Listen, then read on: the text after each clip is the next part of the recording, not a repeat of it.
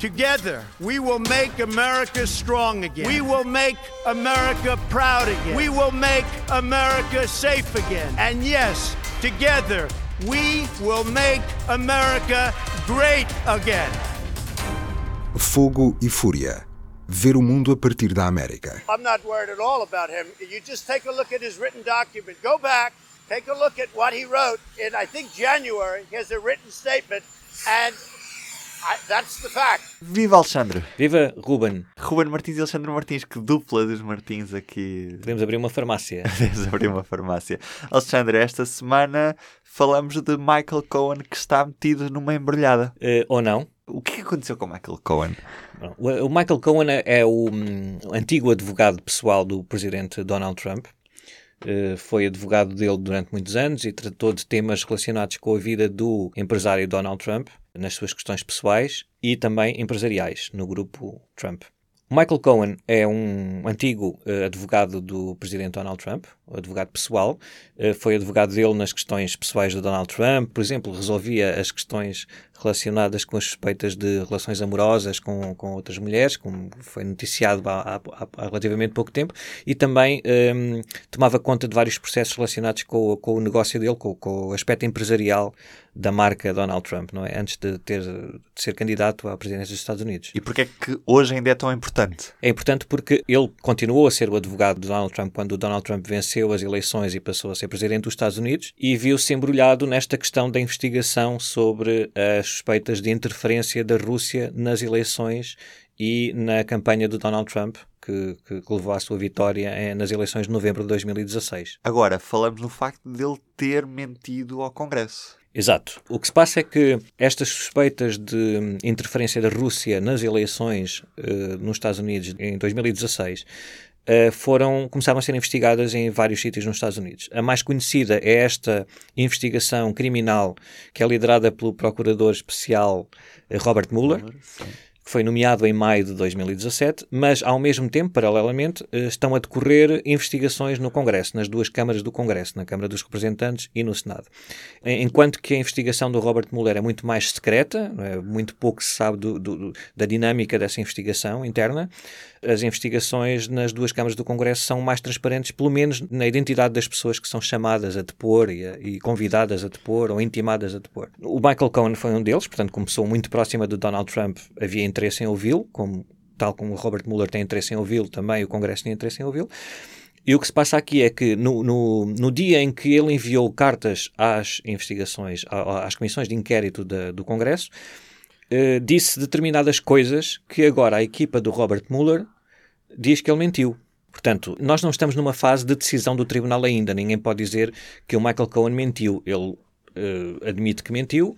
A investigação do Robert Mueller diz que ele mentiu apresentará provas de que ele mentiu ou não. Mas estamos o à facto espera. de mentir no Congresso é crime. É, é, mas é uma acusação. É que isto é preciso ter cuidado com estes momentos, porque ele, está, ele, ele foi acusado de mentir e admite ter mentido. Agora, a, cabe à equipa do Robert Mueller provar que ele mentiu de facto. Portanto, é preciso perceber se ele disse a verdade no primeiro momento ou no segundo momento ou em algum dos momentos. Quer dizer, não é só porque alguém diz que uma pessoa mente que ela automaticamente está condenada por mentir. É uma alegação. E, e que mentiras é que são essas, Alexandre? Uh, especificamente nas cartas que ele enviou às duas uh, comissões de inquérito do Congresso, disse que, um, em nome da empresa, do grupo e em nome da empresa do Donald Trump, começou a negociar uh, um projeto imobiliário para no fundo era a construção de uma Trump Tower em Moscou isto, isto, é um desejo antigo, um sonho muito antigo de Donald Trump. Ah, ele, no, no, nos anos 80, o Donald Trump esteve na Rússia, quer dizer, sempre teve um fascínio e aquela ideia de querer construir alguma coisa na Rússia. Isso, não há nada de mal nisso, não é? Um empresário do ramo imobiliário, estranho seria se não quisesse construir nada em Moscou ou na Rússia ou noutros países. Mas uh, isso esteve quase a concretizar-se em 2015. Portanto, quando já sabia que Donald Trump era candidato à presidência dos Estados Unidos, mas ainda não naquela fase em que concorria com, contra a Hillary Clinton, ainda antes da escolha do candidato oficial Nas do Partido Republicano, é? antes das primárias okay. até. Portanto, ali por volta de setembro, outubro de 2015, o Michael Cohen, nas cartas que enviou ao Congresso, o Michael Cohen disse que começou de facto a negociar um projeto imobiliário, estavam a sondar a Rússia para ver se era possível construir lá uma Trump Tower em Moscou, como em Moscovo, estas autorizações para a construção de grandes projetos imobiliários passam sempre pelo governo, por algum departamento do governo. Obviamente que essa negociação tinha de ser feita com alguém do governo russo e não com uma empresa privada. Essas negociações começaram a ser feitas, neste, neste caso perfeitamente legítimas, pelo advogado da, do, do, grupo uh, empresarial do Donald Trump. E, segundo o que ele disse ao Congresso, começou a fazer em setembro, outubro de 2015 e pai, por volta de, de janeiro de 2016, viu que aquilo já não ia a lado nenhum, nem sequer conseguiu falar com ninguém no governo russo, viu que aquilo não era execuível e, e a, a, empresa uh, Trump desistiu de fazer esse negócio. Disse isto e disse também que durante estes meses em que esteve em cima da mesa a possibilidade da construção de um projeto imobiliário do, do Trump em, em Moscou, ele, Michael Cohen, não informou nem o próprio Donald Trump, nem a família dele sobre a evolução deste negócio. Portanto, isto, o, presidente, o presidente, que ainda não era presidente, Donald Trump, não tinha nada a ver com isto. O, Michael Cohen quis dizer com isto quando, quando ofereceu esta versão dos acontecimentos ao Congresso é que, sim, houve interesse imobiliário, o homem era do, um rei do imobiliário, portanto era bastante, perfeitamente legítimo, só que este interesse, repararem bem, disse ele assim diretamente, este interesse começou quando ainda estávamos naquela fase dos debates na televisão, portanto era uma coisa, é? a ideia do Donald Trump vir a ser presidente dos Estados Unidos era estava muito, muito rebuscada, estava sim, muito sim. longe e, e, até de vir a ser nomeado do Partido Republicano, não é? Portanto, não há problema nenhum. E depois aquilo acabou em janeiro, quando ainda nem sequer uh, tinham, uh, se tinha realizado as primeiras eleições, prima, a primeira eleição nas primárias para a escolha dos presidentes. Só ia ser em fevereiro no dos candidatos. Iowa. E portanto, uh, esta versão que diz é que sim, houve interesses, mas não há aqui nada que possa ser passível de investigação ou de suspeita porque foi num período anterior a esta dinâmica das campanhas e das candidaturas a sério. Não é? Mas afinal as negociações continuaram. Afinal, segundo uh, a equipa do procurador uh, especial Robert Mueller, o que diz é que e o, e, o, e o, Michael Cohen foi dizer isso esta semana ao Tribunal de Manhattan, a reconhecer que, que mentiu ao Congresso, é que essas uh, negociações não só continuaram muito depois de janeiro de 2016, pelo menos até junho de 2016, numa altura em que o Donald Trump ainda não tinha sido confirmado oficialmente na convenção do Partido Republicano como candidato oficial do partido à, à Casa Branca. Já sabia que ele ia ser o candidato, ainda não tinha sido confirmado. E o Procurador Especial Robert Mueller vem agora dizer que tem provas de que uh, o Michael Cohen uh, pôs a família Trump e o próprio Donald Trump ao corrente de, do, desta negociação. Portanto, este cenário é completamente diferente. É, na prática, o que acontece é que segundo a versão do Procurador Especial Robert Mueller, a empresa Trump e o Donald Trump estavam a tentar uh, garantir a construção de um projeto imobiliário importante em Moscovo, quando já era sabido que ele ia ser o candidato à Casa Branca, não é? Portanto, é um, é um, é um cenário completamente diferente do que aquele primeiro que o Michael Cohen foi contar ao Congresso, que não, foi umas coisas uh, que se passaram muitos meses antes e não, não, não se preocupem com isso, não vale a pena investigar. Mas na prática, que implicações é que isto vai ter? Portanto, nós temos um candidato a presidente que estava a tentar fazer fazer um negócio imobiliário em Moscovo, mas é perfeitamente legítimo até ao facto dele não ser presidente dos Estados Unidos nessa altura. Mas temos um advogado que está a mentir no Congresso. Exato. Portanto, há aqui duas coisas que é, é, é perfeitamente legítimo, enquanto não é presidente dos Estados Unidos, ou pelo menos não é eleito nas eleições e é o, o presidente designado de fazer esse, esses negócios. Mas é preciso ver que intenções havia por baixo dessas, eh, dessas abordagens com a Rússia. Não é líquido que todas as acusações que o, que o Procurador Especial Robert Mueller fizer contra o Donald Trump sejam, se fizer algumas, sejam, eh, venham a ser confirmadas no Congresso e que o Presidente venha a ser destituído. Isto, isto é um momento completamente diferente, que vamos falar daqui a pouco. O que se passa neste momento é que se por um lado é legítimo, pode ser legítimo que o candidato Donald Trump estivesse a tentar fazer, é o que ele diz, aliás, o que ele disse ontem na resposta foi, então, mas eu era do ramo imobiliário, como é que queriam que eu não, não, não equacionasse a construção de um projeto imobiliário em Moscou? E ele disse também que, sim, eu ouvi falar disso, falaram disso lá na empresa, mas eu descartei logo, logo essa hipótese no início de 2016, corroborando a versão que o Michael Cohen foi contar ao, ao Congresso. O que o Presidente Trump disse também foi que desta vez é que o Michael Cohen está a mentir, Portanto, não, ele disse a verdade ao, ao, Congresso. E porquê que isto é importante? Porque no meio disto tudo, e isto é, é, é, é para perceber a, o, foco da investigação do Robert, do Robert Mueller, eh, na semana passada, há relatos de que na semana passada os advogados do Donald Trump na Casa Branca enviaram ao procurador Robert Mueller, a equipa dele, uma resposta escrita do presidente Trump às perguntas de, de, dos investigadores.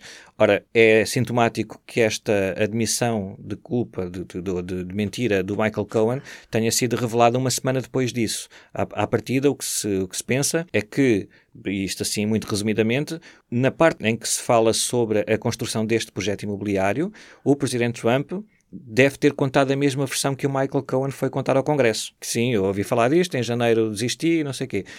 Agora, se o Michael Cohen diz que mentiu e o negócio continuou até uh, ao verão de 2016, o que a equipa do Robert Mueller uh, estabelece na sua investigação é que o Presidente Trump mentiu na resposta por escrito. Se a, a equipa do Procurador Mueller conseguir provar que de facto esta versão que o Michael Cohen foi contar esta semana é que é verdadeira, portanto, uh, as negociações com a Rússia continuaram até o verão de 2016. Uh, se conseguir provar isso, prova também que o presidente Trump uh, mentiu na sua resposta por escrito na semana passada. Portanto, se, o Michael Cohen contou uma versão ao Congresso e o presidente Trump confirmou essa versão nas suas respostas à equipa do Mueller, e se agora a equipa do Mueller vem dizer que o Michael Cohen mentiu naquela primeira versão, então, por exclusão de partes, o presidente Trump mentiu na sua resposta a, a, ao procurador Mueller. Isto essencialmente não, serve para muito em termos de acusação nos tribunais. Não é? este, este processo de destituição não funcionam nos tribunais, funcionam no Congresso, é um, é um processo político e, portanto, não é de esperar que haja aqui uma acusação que levar o Presidente Trump a tribunal, até porque isso é, é, um, é, é, muito questionável nos Estados Unidos. A esmagadora maioria dos, dos uh, constitucionalistas uh, consideram que não, não há nenhuma hipótese de um Presidente em exercício responder perante um tribunal por este tipo de, de acusações. Portanto, esse processo de distribuição será lá mais para a frente. Se houver, será lá mais para a frente. E depende muito do que a equipa do Procurador Mueller escrever no relatório que tem de fazer depois desta investigação. O relatório que não tem prazo para ser entregue. Não tem prazo para ser entregue, mas todas estas movimentações, esta a entrega das respostas por escrito do Presidente Trump uma semana depois, porem o Michael Cohen a admitir que mentiu, portanto, ligando uma coisa com a outra, eh, dá aqui a entender, há muitas pessoas que acham que esse relatório está para muito breve. Outra questão é que não é obrigatório que esse relatório seja divulgado publicamente. Claro que nós sabemos que pode haver fugas de informação e, e de uma maneira ou de outra, podemos acabar por saber o que é que que lá se diz. Mas, uh, tecnicamente, o procurador Mueller tem de entregar o seu relatório ao Attorney General. Como nós sabemos, o Attorney General em exercício, que substituiu o Attorney General que o Donald Trump despediu há umas semanas, é uma pessoa que tem, tem se manifestado publicamente contra esta investigação. Portanto, tem, tem, tem poder de guardar o relatório na gaveta e dizer não acho que isto não há aqui razão para prosseguir e não vão enviar para o Congresso. Se nem se querem enviar para o Congresso, o, o processo não quer dizer que acabe aqui, quer dizer, as pessoas têm de perceber é que isto é uma coisa tão eminentemente política que a pressão sobre o Presidente Trump pode ser tal, as suspeitas podem ser uh, tão bem fundamentadas que, apesar de não se passarem nas, nos tribunais comuns, os congressistas depois podem se ver obrigados a dar uma resposta à opinião pública e uh, a abrir processo de destituição, ou seja, que processos for, para tentar uh, não deixar que o país também fique completamente dominado por esta discussão. É? O que é que tem este projeto imobiliário de Trump em Moscou a ver com a interferência russa nas eleições? Se é que tem alguma coisa a ver? Acima de tudo, o que pode estar aqui em causa não é tanto um, uma jogada muito sofisticada, elaborada e pensada ao milímetro desde que, a partir do momento em que Donald Trump se candidatou à presidência dos Estados Unidos, mas uma coisa mais do tipo o empresário Donald Trump não quis abdicar de concretizar o seu sonho em Moscou, ter lá uma Trump Tower, mesmo quando era candidato, pensando, como muita gente pensava na altura, que tinha muito poucas hipóteses de vencer eh, a corrida contra Hillary Clinton, ou fosse quem fosse adversário. Aliás, ele disse isso mesmo ontem, porque ao, indiretamente, ao dizer que então vocês queriam que eu desistisse de um processo de construção, podendo perder as eleições, quer dizer, eu continuo a ser empresário, não é? Isso, isso é uma coisa que se pode compreender. Ele podia ter, podia ter pensado, bom, eu não tenho assim tantas hipóteses de ter eleito presidente, não vou estar agora a perder a, oportunidade de tentar ter um projeto imobiliário com que sempre sonhei em Moscou e tal.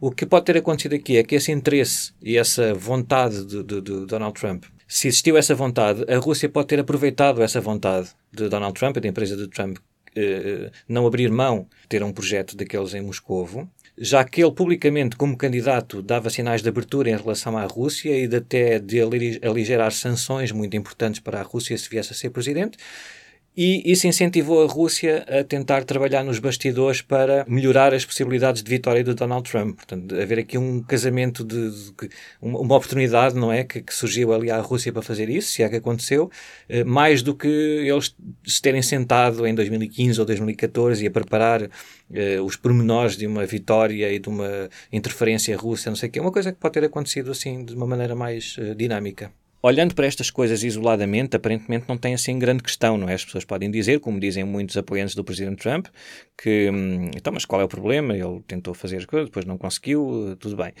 Mas há aqui um padrão. Desde que o Donald Trump se apresentou como candidato uh, à presidência dos Estados Unidos, antes das primárias e tudo isso, Uh, o discurso público dele, em resposta a entrevistas, em debates, etc., sempre foi muito uh, de uma aproximação à Rússia que não é muito comum nos Estados Unidos e muito menos comum no Partido Republicano. O Partido Republicano não tem a tradição de ser muito, de, de, de fazer muitas aberturas em relação à Rússia e ao presidente Putin. Ora, o Donald Trump apareceu no meio daqueles candidatos, candidatos todos do Partido Republicano com este discurso desculpabilizador em relação ao Putin, não é? Qual é o problema? Eu tenho de me sentar à mesa com ele, senão nunca mais resolvemos nada e tal. O que, mais uma vez, isoladamente isto pode fazer todo o sentido, não é? E, e até pode fazer, não, não, não sabemos. Mas depois disso, em, em, em, março de 2016, isto é que é uma coisa importante, esta data é importante, porque em março de 2016 o Donald Trump, ainda candidato do Partido Republicano, dá uma entrevista ao New York Times sobre política externa. Havia muita curiosidade nessa altura para pôr por escrito uh, quais, qual era a visão do, do candidato Donald Trump uh, sobre política externa. Nessa entrevista ao New York Times, ele diz várias coisas sobre a Rússia, por exemplo, em relação às sanções aplicadas à Rússia por causa da invasão da Crimeia. Ele disse, como candidato do Partido Republicano, não percebe qual é que é este problema todo à volta da Crimeia. Parece que uh, só nós é que estamos preocupados com isto. Uh, estamos muito longe da Crimeia e da Rússia. Coisas uh, neste que podem, mais uma vez, isoladamente, se não ligarmos àquela primeira abordagem mais pró-Rússia ou pró-Putin, fazer algum sentido, porque é apenas um candidato a debitar a sua ideia de política externa. Ora, em março de 2016 isto acontece. Eh, assim que o presidente Trump eh, vai para a Casa Branca, pouco depois, o seu conselheiro de Segurança Nacional, o Michael Flynn, tem também umas conversas com o embaixador russo em Washington na altura, que primeiro disse que teve, depois não teve, não sei o quê. Pronto, ele acabou por sair e ser despedido do cargo por ter mentido ao vice-presidente Mike Pence sobre essas conversas. Uh, e nessas conversas com o embaixador russo da altura uh, terão falado também das uh, outras sanções que o presidente Obama tinha aplicado à Rússia ainda em 2016 por causa das suspeitas de interferência nas eleições. Portanto, para, para aligerar um bocadinho e tal.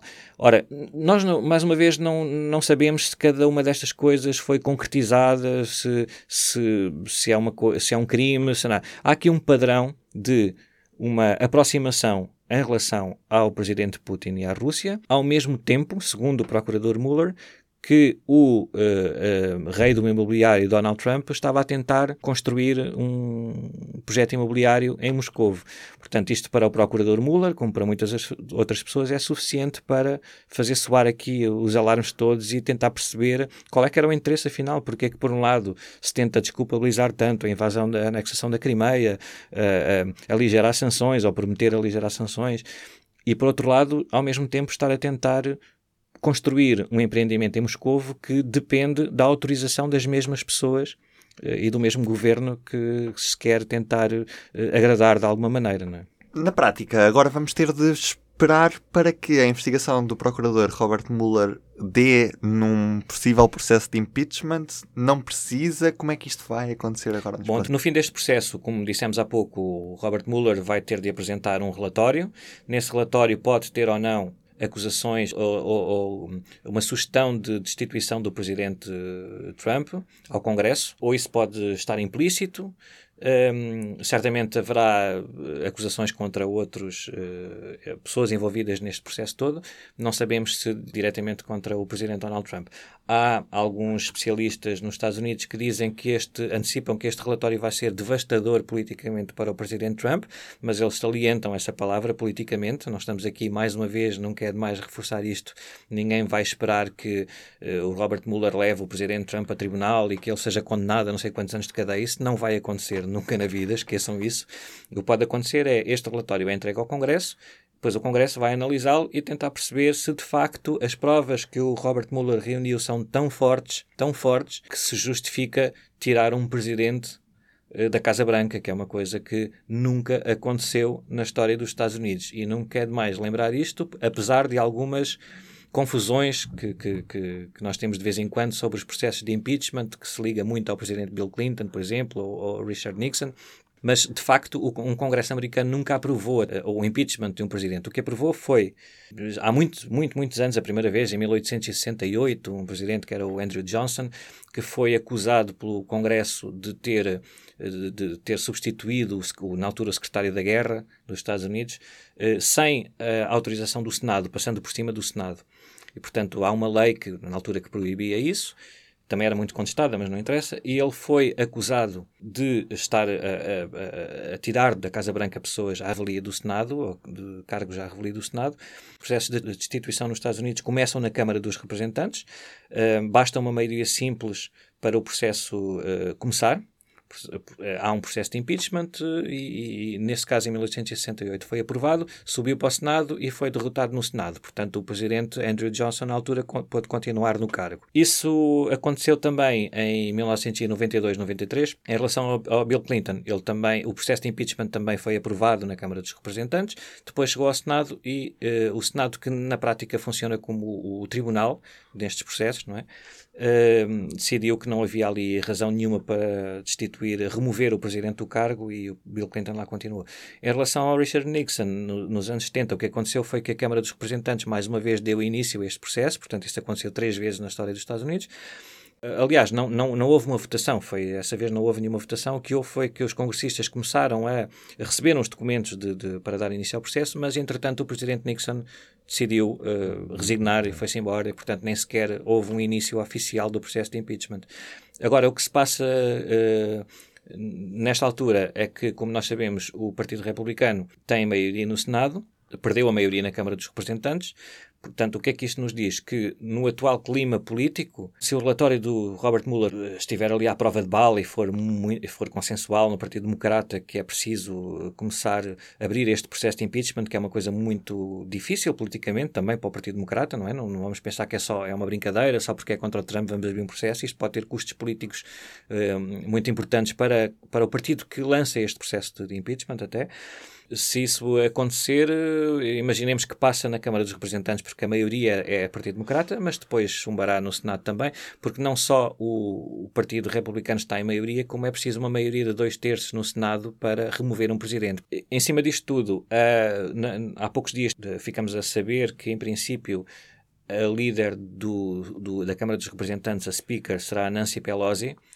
Uh, que era já a líder da minoria do Partido Democrata na Câmara dos Representantes, sim. agora passa a ser a Speaker, a Presidente do, da Câmara dos Representantes, e ela publicamente já disse várias vezes que para aceitar iniciar um processo de impeachment contra o Presidente Trump na Câmara dos Representantes, era preciso haver ali indícios tão fortes, tão fortes, que até os republicanos se vissem obrigados, obrigados a, a, entrar no barco e vamos lá lançar um processo de impeachment. Portanto, há aqui estes sinais políticos que é só vendo mesmo o que é que o Robert Mueller uh, vai escrever naquele relatório e esperar que um, para ver qual é que é a reação do Partido Republicano, que isto é muito importante. Uh, independentemente das pessoas poderem estar a pensar, então, mas não é óbvio, uh, ele estava a construir aquilo. É um processo político. O Partido Republicano já deu muitas provas nestes últimos dois anos que apesar daquelas, daquela convulsão para a eleição, para, para a nomeação do, do, Donald Trump na altura, que houve muitas pessoas contra no Partido Republicano, mas o Partido Republicano já deu muitas provas nos últimos dois anos no Congresso que não vai entrar nesse barco do impeachment assim tão facilmente. Portanto, é, temos de esperar. Obrigado, Alexandre. Foi um prazer. Nada. Até para a semana. semana. Até para a semana. Boa semana. O público fica no ouvido.